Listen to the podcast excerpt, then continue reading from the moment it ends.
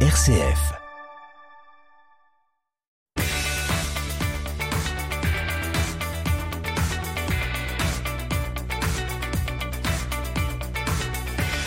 Bienvenue dans votre chronique sportive RCF Sport, comme chaque lundi midi 15 sur les ondes de RCF Cœur de Champagne dans votre bloc-notes.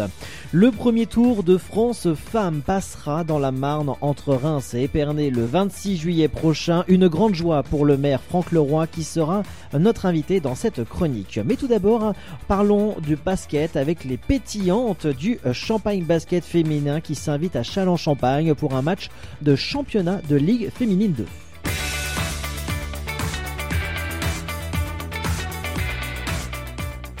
Dans le cadre du rapprochement entre les deux clubs professionnels du territoire. Avec l'équipe masculine du Champagne Basket, les joueuses de Julien Pincemin délocalisent la 17e journée de Ligue féminine 2 au Palais des Sports Pierre de Coubertin de Châlons-Champagne. Opposés aux nordistes de Calais, les coéquipières de la capitaine Maja Bratchka vous donnent rendez-vous ce samedi 26 février à 18h à l'ensemble des supporters du Champagne Basket et du sport chalonnais. Cet événement, le Champagne Basket invite l'ensemble des sections féminines des clubs de l'agglomération chalonnaise pour une soirée basket avec les pétillantes.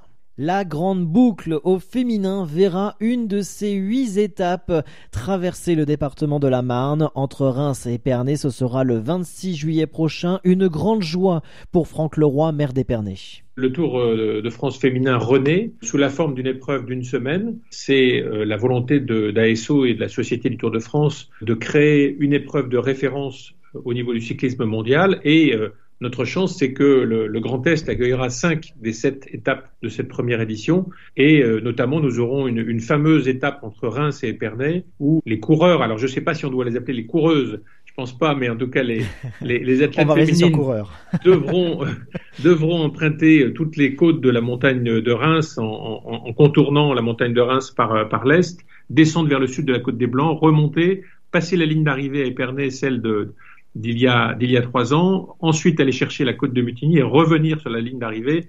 Autant dire que ce sera une épreuve très spectaculaire qui va enfin, je le pense, révéler la qualité du cyclisme féminin et en faire une épreuve équivalente, toute proportion gardée évidemment, puisqu'on est sur une épreuve d'une semaine, au fameux Tour de France. Donc là aussi, euh, la volonté de, de, développer le sport féminin, c'est quelque chose qui est euh, ancré chez nous. Quand on voit depuis des années la manière dont euh, le rugby féminin, le football féminin se sont développés, alors que certains considéraient que c'était des sports exclusivement réservés aux hommes, les femmes viennent d'en apporter la démonstration au niveau de l'équipe de France notamment. Et je, je me réjouis que la Champagne puisse accueillir la grande épreuve de référence du cyclisme mondial côté féminine. Cette troisième étape prévue le 26 juillet s'étalera sur un parcours de 133 km entre les deux villes marnaises, Reims et Épernay.